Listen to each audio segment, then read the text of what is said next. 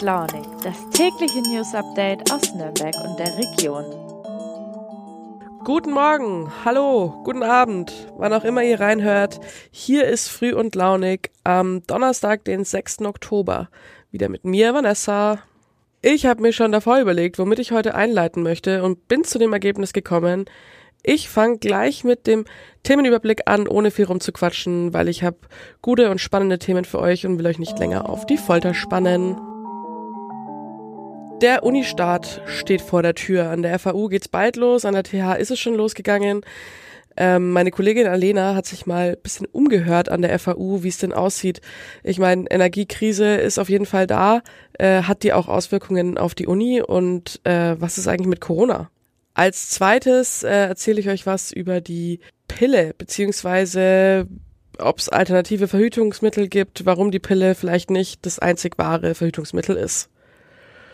Und zuletzt, da lasse ich die Spannung noch ein bisschen da, geht es um eine sehr kuriose Straftat. Und äh, ja, die wurde jetzt zuletzt dann doch aufgeklärt, obwohl es eigentlich keiner mehr für möglich gehalten hätte. Also bleibt gespannt bis zum Ende, da gibt's eine spannende Geschichte. Bald geht's wieder los. Die Hörsäle und Gebäude der FAU werden gefüllt mit massig an Menschen. Und äh, ja, trotzdem leben wir ja gerade in der Energiekrise und alle müssen sparen. Da äh, hat sich meine Kollegin Alena, die ihr auch schon im Podcast gehört habt, ganz oft, äh, auch Gedanken drüber gemacht und hat mal nachgehakt, äh, wie das denn so aussieht. Also Alena, wie wirkt sich denn die Energiekrise auf den Semesterstart aus? Ja, Energiesparen ist natürlich auch an der Universität ein Riesenthema. Denn die FAU hat ja zahlreiche Gebäude in Erlangen und in Nürnberg, also es sind fast 250 Stück und die müssen alle beheizt werden, die brauchen alle Strom. Und da schaut die FAU jetzt schon auch seit längerem, dass Energie eingespart wird. Also zum Beispiel beim Heizen. Die Räume, was wo gelagert wird, Treppenhäuser, Flure werden eigentlich gar nicht mehr beheizt. Und in Hörsälen, in Leseräumen, in der Bibliothek, in Seminarräumen herrschen jetzt dann wirklich nur noch 19 Grad. Das ist schon kühl, glaube ich, wenn man da den ganzen Tag länger sitzen muss. Also da sollten sich Studierende auf jeden Fall den dicken Pulli einpacken. Es gibt nämlich auch kein warmes Wasser mehr zum Händewaschen und die Beleuchtung, also außen an den Gebäuden, wird nachts ausgeschaltet, da wo sie nicht sicherheitsrelevant ist. Es gibt auch inzwischen schon ein Portal, also ein Online-Portal, FAU spart Energie heißt es, und da sind nochmal zahlreiche Tipps zu lesen, wie alle FAU-Beteiligten, also sowohl die Studierenden, aber auch Mitarbeiter und WissenschaftlerInnen, ähm, wie die Energie sparen können. Also geht zum Beispiel darum, wie lüfte ich richtig, wie gehe ich mit meinen elektrischen Geräten um und so weiter und so fort. Okay, und äh, wie bereitet sich die Uni darauf vor, wenn es noch schlimmer werden sollte? Dafür hat die FAU einen Fünf-Stufen-Maßnahmenplan erarbeitet. Im Moment sind die ersten zwei Stufen in Kraft. Das heißt, da wird optimiert, da wird geschaut, wo kann ich relativ einfach, ohne großen Aufwand und ohne große Einwirkungen ähm, Sachen verbessern und optimieren. Da geht es zum Beispiel darum, kann ich vielleicht die Räume besser belegen, dass weniger Pausen zwischen Vorlesungen sind. Also Sachen, die den Universitätsbetrieb noch nicht allzu sehr einschränken. Ab Stufe drei kommt es dann schon dazu, dass dann manche Gebäude eventuell schließen müssen. Und Stufe fünf wäre dann, der ganze Unibetrieb ist sozusagen lahmgelegt, Universität ist geschlossen. Also eine Sprecherin der FAU hat auch ganz klar kommuniziert, nein, wir wollen nicht, dass wir noch mehr oder noch strengere Maßnahmen in Kraft nehmen müssen. Wir wollen bei Maximalstufe 2 bleiben. Stufe 3 ist uns eigentlich schon zu viel. Ähm, die Universität ist schon darauf bedacht, jetzt einen regul regulären Studienbetrieb in Präsenz auch das Wintersemester durchziehen zu können. Aber man muss natürlich darauf achten, wie sich die Situation, was die Gaskrise betrifft, weiterentwickelt. Genau, und dann würde mich noch interessieren, ist Corona eigentlich auch noch ein Thema an der FAU? Corona ist noch ein Thema. Also es hat zumindest jetzt einen Brief oder beziehungsweise E-Mail an alle FAU-Angehörigen und alle Studierende gegeben vom ähm, Universitätspräsidenten. Aber eigentlich wurden fast alle Maßnahmen jetzt zurückgenommen. Also sowohl die Maskenpflicht ist aufgehoben, nur noch bei den letzten Prüfungen, die jetzt noch bis zum 14. Oktober gehen, da ist noch eine Maskenpflicht, danach in den Vorlesungen dann nicht mehr.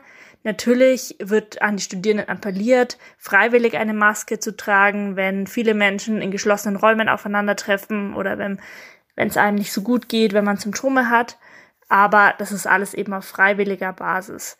Ähm, empfohlen wird natürlich weiterhin Lüften, also nach den Vorlesungen, während den Vorlesungen sollen die Fenster geöffnet werden, aber eigentlich sind auch alle Hörsäle und Seminarräume mit so Lüftungsanlagen ausgestattet.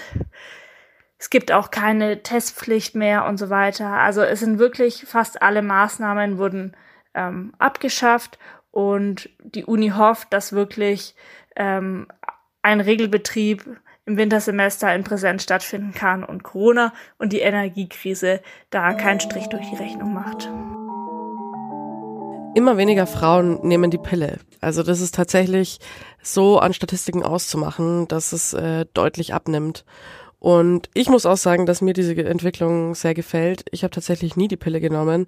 War da persönlich auch sehr erschrocken, weil ich habe immer ziemlich krasse Periodenschmerzen und war dann bei einer Frauenärztin und die hat irgendwie einfach gesagt, ja, ja, nehmen Sie die Pille, dann wird es bestimmt gleich besser.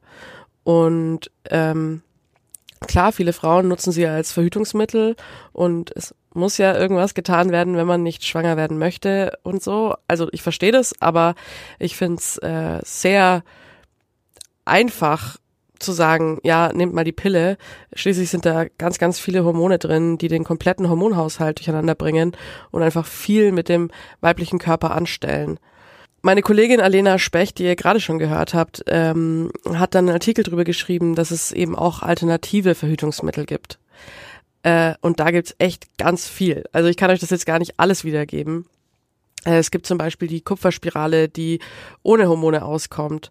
Äh, natürlich gibt's da aber auch äh, Vorteile und Nachteile. Also der Vorteil ist, du musst dir keine Gedanken über Verhütung machen und es findet kein Eingriff in den Hormonhaushalt statt. Außerdem kann das eine Frau in jedem Alter machen.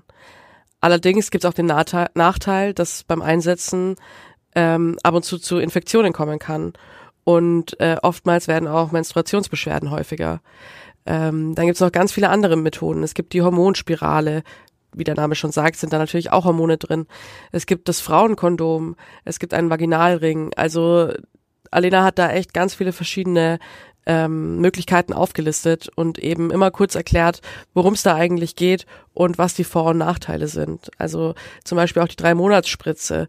Ähm, die kriegst du, wie der Name schon sagt, alle drei Monate in Oberschenkel oder Oberarm und ähm, das hemmt den Eisprung für etwa acht bis zwölf Wochen. Der Vorteil ist, äh, du kannst es gar nicht falsch machen, weil du kriegst es ja gespritzt und es muss nur wenige Male im Jahr angewendet werden. Andererseits der Nachteil ist, dass es zu äh, ähnlichen Nebenwirkungen wie zum Beispiel bei der Hormonspirale kommen kann.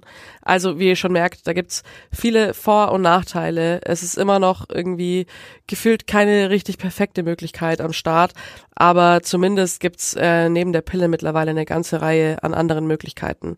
Ich verlinke euch den Text auf jeden Fall in den Show Notes, wie alles andere natürlich auch, aber lest doch da mal rein, Vielleicht findet ihr irgendwas, was ihr bis jetzt noch nicht wusstet und was ihr als alternatives Verhütungsmittel äh, benutzen könntet. So, und jetzt kommt die spannende und zugleich kuriose Geschichte, die ich euch noch äh, versprochen habe. Und zwar will ich eigentlich gar nicht so viel verraten, sondern lass es lieber meine Kollegin Claudia Ziob aus Fürth erzählen. Also Claudia, im Sommer 2019 kam es im Fürther Wildschweingehege zu einem sehr kuriosen Vorfall, der erst vor kurzem aufgedeckt wurde. Sag mal, was ist damals eigentlich genau passiert? Ja, das ist wirklich bizarr, was sich da abgespielt hat. Der Fürther Stadtförster Martin Strausberger hatte im August 2019 festgestellt, dass eines der Frischlinge im Fürther Wildschweingehege verschwunden war. Die Frischlinge waren zu dem Zeitpunkt circa fünf Monate alt, 20 Kilo schwer ungefähr und es gab keinen Hinweis drauf, was da passiert ist. Inzwischen steht fest, dass sich in diesem August an einem Tag früh morgens gegen fünf oder sechs Uhr zwei Männer zum Wildschweingehege begeben haben. Sie sind über den Zaun geklettert, haben den einen Frischling angelockt und haben ihn nach ihrer Darstellung gepackt und lebendig äh, mitgenommen, also haben ihn irgendwie über den Zaun bekommen, sind zum Auto und sind dann damit zu einer Waldhütte in der Nähe von Fürth gefahren. In dieser Waldhütte hat der eine von ihnen, der Metzger ist, nach eigenen Angaben den Frischling fachmännisch betäubt mit einem Beil und ihn dann äh, mit einem Kehlschnitt geschlachtet. Das Fleisch haben die dann verarbeitet und den Großteil davon, so heißt es im Urteil, den Großteil haben sie zusammen mit Freunden gegrillt und einen Teil des Fleisches haben sie eingefroren. Ja, offenbar nicht, weil sie Geldprobleme hatten, sondern äh, weil der eine Angeklagte ausprobieren wollte, wie das mit dem Überleben in der Natur funktioniert. Also er wollte schauen, wie er sich Fleisch aus der Natur holen kann. Okay, und wie kam die Polizei den Tätern dann auf die Spur? Als der Frischling verschwunden war, dachte der Stadtförster nicht, dass er jemals erfahren würde, was damit passiert ist. Es gab keine Zeugen offenbar, es gab keine Hinweise.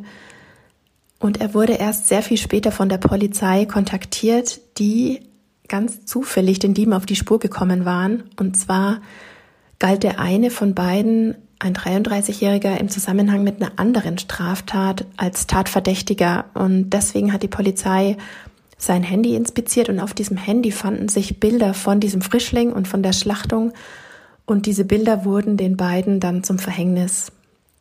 So kam das Ganze dann raus. Die Polizei vermutete erst auch, dass die da mit Pfeil und Bogen im Gehege gewesen sind, aber das konnte man nicht nachweisen. Kannst du uns noch sagen, wie der aktuelle Stand ist? Wurde der Täter schon verurteilt? Ja, der eine von beiden, der stand schon vor Gericht, zuerst vor dem Amtsgericht im April 2022. Da wurde er zu einer siebenmonatigen Freiheitsstrafe verurteilt, die nicht zur Bewährung ausgesetzt wurde, weil er schon massiv vorbestraft ist und auch schon mehrfach in Haft gesessen ist. Er legte dann Berufung ein und wollte erreichen, dass es doch zur Bewährung ausgesetzt wird, hatte damit aber keinen Erfolg. Also im August in der Berufungsverhandlung entschied auch das Landgericht, es bleibt bei den sieben Monaten Freiheitsstrafe ohne Bewährung. Ob der zweite Verdächtige verurteilt worden ist, das weiß ich leider noch nicht. Super, vielen Dank, Claudia.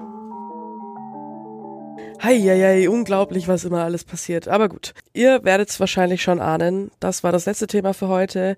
Ich bin aber morgen nochmal für euch am Start mit einer neuen frischen Folgen, mit Folge, mit neuen frischen Themen. Also hört wieder rein. Ich freue mich. Bis dann. Ciao, ciao.